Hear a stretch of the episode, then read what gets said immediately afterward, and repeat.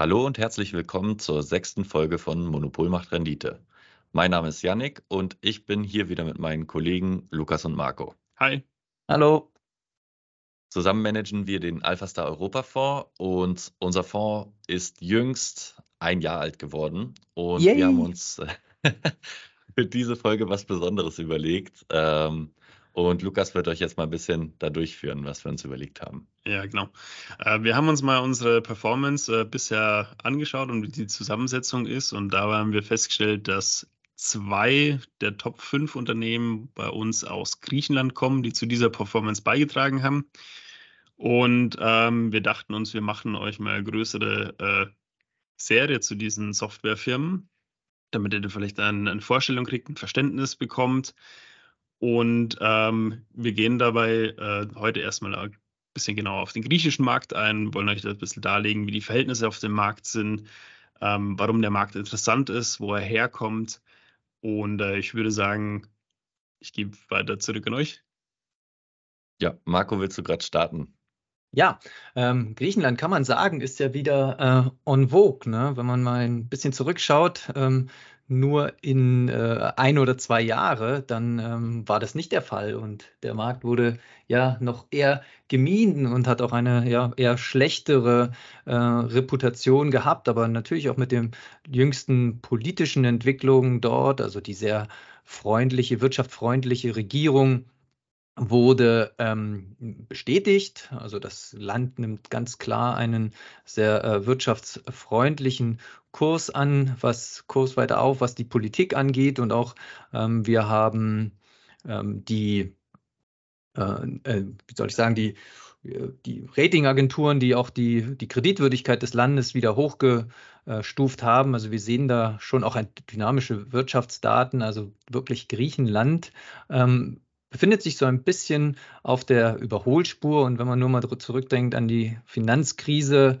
dann äh, hat sich das ja fast um 180 Grad ähm, gedreht. Und uns für unseren Investmentansatz zeigt das natürlich, dass wir auch in diesen Ländern äh, gute und sehr gute Unternehmen ähm, finden, in die investieren können und die natürlich dann auch einen ordentlichen Beitrag zur ähm, Portfolio-Performance im letzten Jahr oder im aktuellen Jahr, muss man sagen, ähm, gebracht haben. Um, und deshalb nehmen wir das auch so als Anlass, mal den, den griechischen Softwaremarkt ähm, ein bisschen näher zu beleuchten und zu schauen, was, was sind denn da die, die Unterschiede ähm, gegenüber den anderen europäischen Märkten, äh, was sind die ähm, ja, Treiber und was äh, finden wir dann da an, an Unternehmen, in die wir investieren. Vielleicht, Janik, kannst du mal anfangen und so den größeren Unterschied von Griechenland oder den griechischen Softwaremarkt zu anderen europäischen Märkten wie zum Beispiel ja, Deutschland oder auch ähm, Frankreich aufzeigen? Ja, sehr gerne. Ähm, was wir sehen, ist, dass große internationale Player in Griechenland kaum Fuß gefasst haben. Also wir reden über Firmen wie SAP, Oracle oder auch Microsofts ERP-System Dynamics. Ähm, die sind dort in der Regel nicht oder kaum vertreten. SAP hat ein paar wenige Kunden, Oracle ist de facto nicht vertreten, Microsoft ist de facto auch nicht vertreten. Und dann stellt sich natürlich Fra die Frage, ja, wenn diese ganzen großen Firmen nicht da sind, wer ist denn dann da? Haben die Griechen etwa gar keine Software? Nein. Die Griechen, die benutzen äh, ähnlich wie die Europäer inzwischen äh, eigentlich relativ gleich oft ähm, ERP-Software, aber die kommt eben von lokalen Playern. Und das ist so ein bisschen mit der Geschichte von äh, von den griechischen Softwareunternehmen zu begründen. Man hatte am Anfang schon sehr früh ähm, nationale Player in Griechenland, die dort ERP-Systeme äh, gebaut haben. Beispielsweise Firmen wie Singular Logic, ähm, eine Firma, die jetzt inzwischen aufgekauft wurde.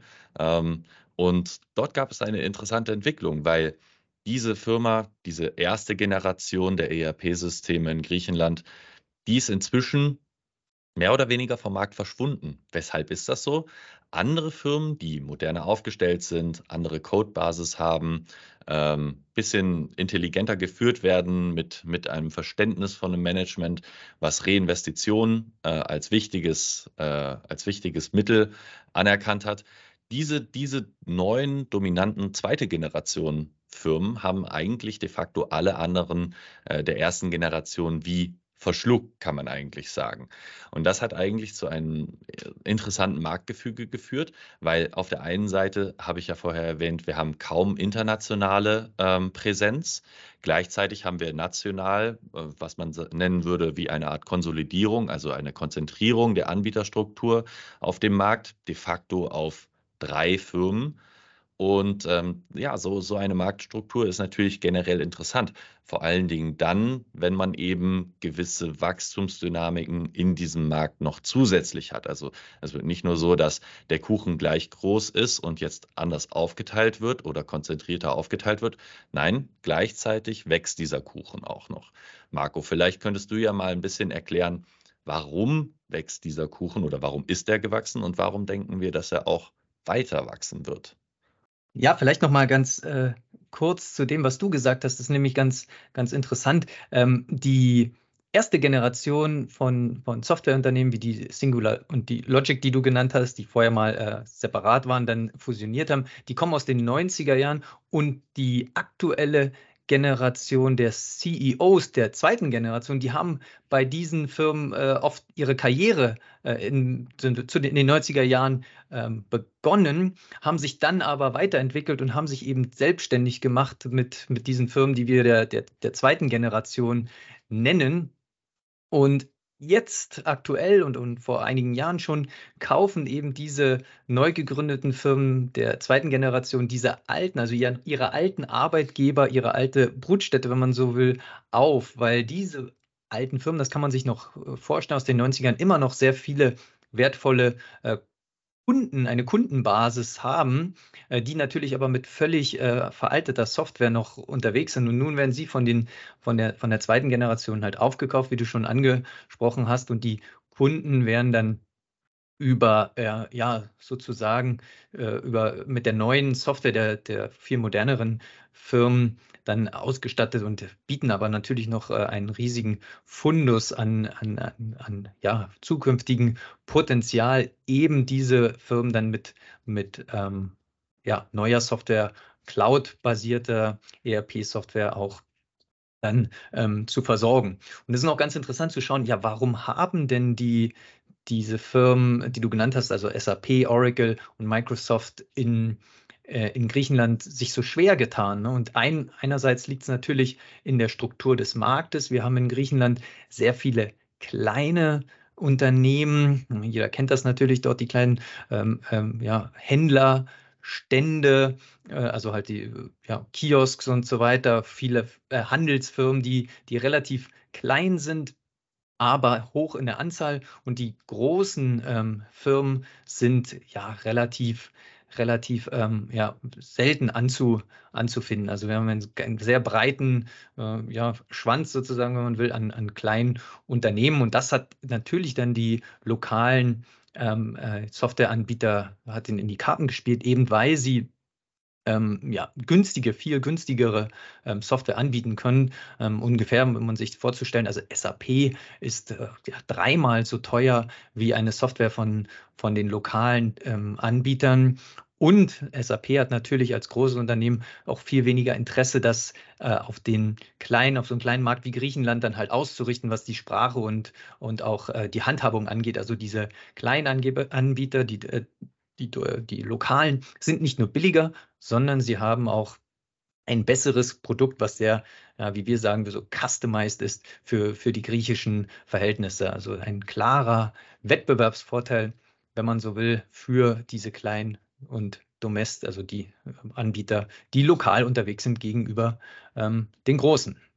Das nun mal so vor, äh, ja, vorweggeschickt und so viel zum Aufbau auch der griechischen ähm, Wirtschaft. Aber was sind denn jetzt die, die Wachstumstreiber für ähm, die nächsten Jahre? Ja, genau, sehr, sehr gute Frage. Also es gibt einige Wachstumstreiber. Fangen wir mal mit dem an, der so ein bisschen an das anknüpft, was du vorher gesagt hast, diese ähm, dieses Dasein der ersten Generation, das wir immer noch im Markt sehen können. Das ist also wie eine Art Austauschprozess, das, das Erste, was wir dort sehen. Wir sehen nach wie vor ungefähr 20 bis 30 Prozent der Unternehmen, die ein ERP-System haben, haben ein veraltetes ERP-System, was also dieser ersten Generation zuzurechnen ist. und was über kurz oder lang eben durch eine der zweiten Generation wahrscheinlich ersetzt werden wird. Das ist mal der erste Treiber innerhalb des Marktes.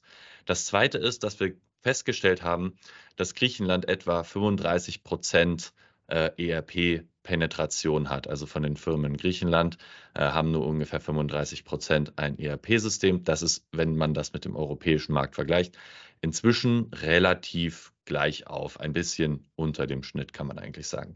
Wenn man sich aber anschaut, welche Firmen eigentlich ein ERP-System haben und welche nicht, dann stellt man vor allen Dingen da fest, dass die größeren Firmen, beispielsweise so ähm, ja, internationale Firmen, die dort eine, eine, eine Branch haben, äh, also wie eine Art Tochtergesellschaft haben, zum Beispiel L'Oreal oder so, diese Firmen, die haben alle ein ERP-System. Aber kleinere lokale Player, diese Shops, die du vorher angesprochen hast, die tendieren dazu eben weniger oft eine, ein ERP-System zu haben.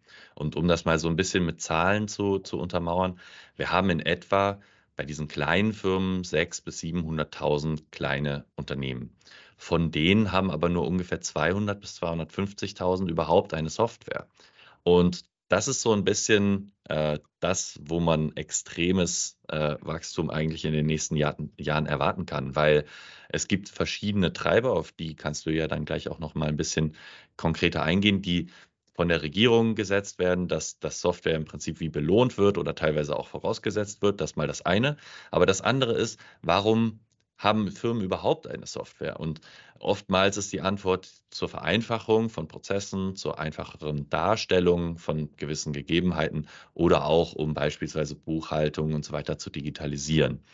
Und das ist halt ein sehr, sehr interessanter Treiber, weil wir auch bei den kleinsten Unternehmen denken, dass so eine Software, und da geht es nicht nur um ERP-Software, sondern auch um, wie gesagt, andere Software, ähm, beispielsweise ein kleines Warehouse-Management-System wie ein Lager, Lagerhaltungssystem oder aber auch ein CRM, also Customer Relationship Management Tool, dass diese ganzen, diese ganzen, ähm, diese ganzen Softwares eigentlich einen Penetrationslevel haben, wo wir denken, das dürfte viel, viel höher sein, weil der, weil der Effizienzgewinn von, von der Nutzung einer solchen Software auch für griechische Unternehmen extrem hoch ist. Und da muss man vielleicht auch nochmal zurückgehen zu den großen Firmen. Also selbst bei den großen Firmen sehen wir, dass das angesprochene äh, Lagerhaltungssystem beispielsweise nur bei ungefähr 20 Prozent der Firmen verwendet werden, für die es aber eine Verwendung gäbe. Also keine Firmen, die im Servicebereich sind, sondern Firmen, die wirklich Ware handeln. Davon hat nur jeder Fünfte das. Da stellt sich die Frage, was macht denn der Rest? Geht er mit Stift und Zettel durch das Lager und sagt da, ja, okay, hier haben wir jetzt eine Palette oder hier haben wir jetzt keine Palette. Also man muss sich das wirklich vorstellen, so eine Software, was, was kann die machen? Und wenn man sich diese Vorstellung dann eben hingibt mit dem, mit dem einzelnen Mitarbeiter, der mit Stift und Zettel durchs Lager geht, dann stellt man schnell fest, dass dort ein potenzieller äh, Effizienzgewinn im Prinzip auf einen lauert, wenn man eine, eine Software dort dann einführt, so eine spezialisiertere Softwarelösung dort einführt. Marco, ich hatte ja vorher schon mal angesprochen, äh, dass die griechische Regierung da auch gewisse Anreize mitsetzt oder gesetzt hat bereits, ähm, um Softwarenutzung sozusagen teilweise verpflichtend oder wenigstens äh, das, das zu fördern, dass äh, diese Programme aufzulegen. Warum ist das so und um welche Programme handelt es sich denn dort? Ja, genau, das ist ein, ein äh, wichtiger Punkt. Also die Regulierung ist ja oft ein, ein, ein Treiber für, ähm, für, für, ja, für ganze Wirtschaftszweige und so ist es auch natürlich im, im Softwarebereich und insbesondere in, in Griechenland. Und wenn man einen, einen Schritt zurück geht und schaut auf die, was, was waren denn historisch und sind auch aktuell die Probleme in der, in der griechischen Wirtschaft. Und äh, ja, braucht man nicht lange, um darauf zu kommen, dass natürlich die Steuerhinterziehung äh, natürlich in anderen Ländern, aber auch in, gerade in Griechenland ein großes ähm, Problem ist äh, und auch die, die Schwarzarbeit. Und äh, hier ist natürlich Software immens wichtig ähm, ähm und hilfreich um halt diese ja, unerwünschten äh, Effekte halt einzudämmen. Und so gibt es halt in Griechenland schon eher als das in Deutschland der Fall war eine digitale Steuererklärung. Denn wenn die ähm, ja, Steuer digital eingereicht wird, verbunden ist mit dem mit dem äh, Buchhaltungssystem der Unternehmen, dann ist natürlich auch das Potenzial für ähm, die Steuerhinterziehung ähm, geringer. Und so gibt es schon seit einigen Jahren die digitale Steuererklärung MyData-Plattform verpflichtend für die, für die Unternehmen. Und natürlich, wenn man verpflichtet ist, seine äh, Unternehmensdaten äh, einzureichen bei der den, die Verlust- und Gewinnrechnung bei der ähm, griechischen Steuerbehörde, dann braucht man natürlich eine Softwarelösung. Und da waren denn diese ähm, die griechischen Firmen sehr ähm, ja, schnell dahinter haben den Unternehmen, ihren Unternehmenskunden das natürlich auch äh, klar gemacht, dass sie das brauchen und ihnen natürlich dann zusätzlich gleich ähm, die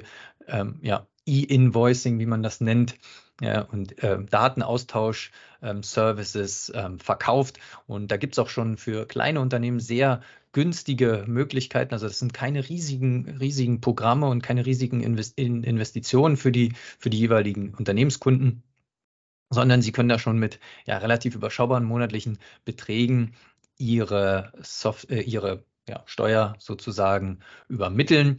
Und das ist dann natürlich auch für, für die Firmen dann äh, ein erstes Einfallstor, wenn man so will. Man kann dann über die über die ähm, digitale Steuererklärung, also man ist dann im, im in der Buchhaltung äh, äh involviert beim Unternehmen, natürlich dann auch je nach Bedarf zusätzliche ähm, Dienstleistungen ähm, verkaufen. Und es gibt neben der digitalen Steuererklärung noch eine, eine andere Regulierung. Und die würde ich euch gern überlassen, dass ihr die erklärt. Genau, die übernehme ich. Und zwar gibt es noch die Ergani-Regulierung, nennt sich die. Äh, die schlägt im Prinzip in dieselbe Kerbe. Also muss sich das wirklich vorstellen, in Griechenland äh, sind die Digitalisierungsbestrebungen vom Staat teilweise wirklich stärker als äh, bei uns oder in anderen Ländern, die man so kennt. Und zwar geht es dabei darum, dass die Zeiterfassungen der Mitarbeiter, also die Arbeitszeiten, digital erfasst werden. Und das wird auch für Unternehmen verpflichtend und das ist relativ wichtig, weil, oder diese Verpflichtung um, umzusetzen, auch für sehr, für sehr kleine Firmen, weil relativ empfindliche Strafen äh, für diese Unternehmen drohen, wenn sie das nicht tun. Ähm, ich glaube, äh, Janik, du hast die Zahlen in deinem Kopf. Ja, also ich meine bis zu 10.000 Euro für Leute, die das äh, nicht machen. Also wenn einfach eine Firma sagt, okay, ich habe jetzt einen Mitarbeiter eingestellt, der Mitarbeiter bekommt aber keine elektronische Zeiterfassungskarte, dann können das schon richtig äh, heftige Strafen sein. Kann sogar teilweise zu Geschäftsschluss äh, führen. Also dass der Staat einfach kommt und dir den Laden für eine gewisse Zeit zusperrt. Also auf Deutsch, die sind definitiv stark dahinter, äh, das äh, einzudämmen. Ich meine, offensichtlich ist der Grund dafür natürlich die Schwarzarbeit, die Marco vorher schon angesprochen hat. Aber Lukas, vielleicht könntest du noch mal so ein bisschen weiter ähm, erklären, wie diese Zeiterfassung dann zusammenspielt mit beispielsweise sowas wie Lohnbuchhaltung und so, dass diese Dinge dann ähm, ja wirklich dem Staat wie, ja, wie soll man sagen, offengelegt werden? Wie, wie, wie kann man sich das vorstellen? Ja, so im Endeffekt, die Unternehmen haben ja auch die, die Verträge also ähm, in ihrem HR-Programm, also quasi in ihrem, ihrem Personalprogramm äh, hinterlegt. Und der Staat kann im Endeffekt äh, direkt abgleichen, wie die Arbeitszeiten, welche erfasst wurden und äh, wie die vertraglichen Regelungen äh, liegen und Verstöße dabei feststellen, äh, muss man sich vorstellen. Also ähnlich auch wie bei dieser äh, bei dem E-Invoicing, das wir genannt haben, also der Staat erhält die Daten im Prinzip in Echtzeit, könnte man sagen, und äh, kann darauf relativ schnell reagieren. Also es ist quasi nicht mehr möglich für Unternehmen oder soll da nicht mehr möglich sein für Unternehmen, diese Anforderungen äh, zu übergehen. Und äh, für den Staat ist es natürlich, oder für den griechischen Staat, äh, stellt sich dann natürlich ähm, die Einnahmequelle einfach sicher durch, durch Steuereinnahmen etc. oder die, die Verhinderung von Schwarzarbeit, einfach um diesen Sektor halt äh, zu bekämpfen. Genau, es gibt allerdings, äh, es gibt noch weitere Umsatztreiber und zwar die Förderprogramme, die noch von EU-Seite auch kommen. Ähm, die gebe ich an euch zurück, ja. welche das sind. Ja, sehr gerne. Also eigentlich gibt es zwei große Förderprogramme von der EU. Ähm, das eine wurde damals aufgelegt, sozusagen nachdem Griechenland die Staatspleite hingelegt hat, um generelle, äh, wie soll man sagen, Hilfeleistungen zu tätigen. Ähm, dieses Programm ist inzwischen in der zweiten Runde und läuft, ich meine, 2026 oder 2027 aus. Und unter anderem ist in diesem Programm hin und wieder auch mal ein Förderprogramm für Digitalisierung im Spezifischen mit dabei.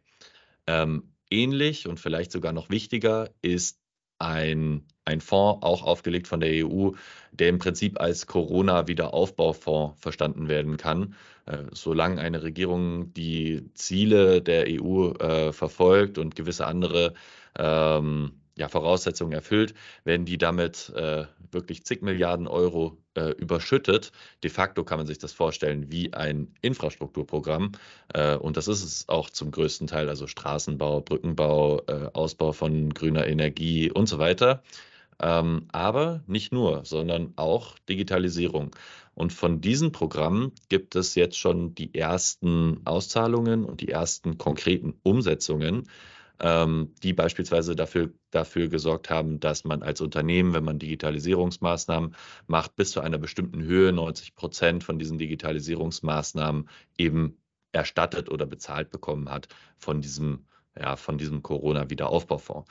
Jetzt ist es aber ja so, dass wir hier über Softwareunternehmen reden. Das heißt also, Jetzt kann der Kunde hingehen, äh, dort seine, sein, sein ERP-System sich de facto vom Staat oder von der EU eben äh, bezahlen lassen, dort seine Daten reinladen, das Ganze mal für ein Jahr oder vielleicht für zwei äh, de facto subventioniert oder kostenfrei ausprobieren. Aber was wird danach passieren? Und wir sind eigentlich der Meinung, dass danach ziemlich genau gar nichts passieren wird, weil dieser Kunde hat alle seine sensiblen Daten hochgeladen, er hat, die, er hat seine Prozesse digitalisiert in der Zwischenzeit und die Wahrscheinlichkeit, dass er wieder zurück auf Stift und Papier wechselt, ist extrem gering. Ja, zumindest unserer Meinung nach. Okay, die Zeit wird äh, uns dann äh, Lügen hm. strafen, wenn wir, wenn wir falsch liegen sollten.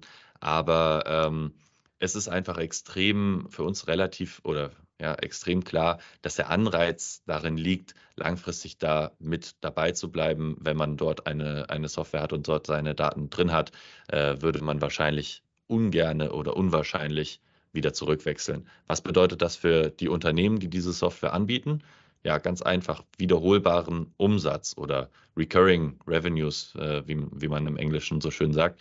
Und dadurch, dass diese Beträge auch nicht hoch sind, da reden wir eben von, so wie Marco vorher gesagt hat, 10 oder 15 Euro pro Monat und Firma, teilweise auch mal 20 oder so im, bei, den, bei den kleineren Firmen speziell, ist es in der Regel halt dann auch nicht wirklich die Hürde, diese 20 Euro weit aus der eigenen Tasche zu bezahlen. Und wir lehnen uns auch gar nicht so weit aus dem Fenster, wenn wir sagen, dass wir da, dass die Firmen dort ähm, sehr loyal zu ihrem aktuellen Softwareanbieter sind. Denn wir sehen das und das haben wir auch sehr genau studiert in der Historie, dass die ähm, die griechischen Firmen sehr, sehr loyal bei ihren ähm, Softwareanbietern sind. Ähm, das ist nicht ähm, zu vergleichen mit, mit ähm, europäischen Firmen. Ähm, es gibt ja da diese schöne äh, Zahl des Churn, also wie viel ähm, Kunden fallen denn am Ende eines Zeitraums immer wieder hinten runter, also die kündigen oder auch pleite gehen. Und da haben wir schon in der Historie gesehen, dass bei den griechischen Firmen ein sehr, sehr geringer Churn, also ein einstelliger, manchmal bei ein oder zwei Prozent ähm, nur der, der Kunden dann am Ende des äh, Jahres verschwinden. Und das lässt sich oft sehr mit äh, ja, Pleiten oder einfach Übernahmen dann erklären. Also sehr, sehr loyale Kunden schon historisch. Und deshalb ähm, glauben wir das auch, dass dass das ähm, eine sehr gute Annahme für die Zukunft dann ist. Und das zeigt uns dann, dass eben diese wiederkehrenden Umsätze dort sehr, sehr stabil sein werden. So viel mal zu dem ähm, griechischen Softwaremarkt und den Besonderheiten. In den nächsten Folgen werden wir dann ein bisschen näher dann an unsere Investments äh, wieder heranrücken und äh, einzelne griechische Softwarefirmen, in die wir investiert sind, vorstellen. Aber so viel dann in der nächsten Folge. Wenn ihr Fragen habt ähm, zur Folge oder auch Anregungen, wenn euch die Folge gefallen hat oder nicht gefallen hat, dann ähm, lasst uns das gerne zukommen unter info@alphastar.de oder lasst auch gern, wenn euch die Folge, der Podcast insgesamt gefällt, lasst doch mal eine ähm, Bewertung bei iTunes oder äh, Spotify oder bei eurem Lieblingspodcast-Host äh, ähm, für uns übrig und dann hören wir uns im nächsten Monat wieder und wünschen euch eine schöne Adventszeit. Danke fürs Zuhören. Ciao. Bye bye.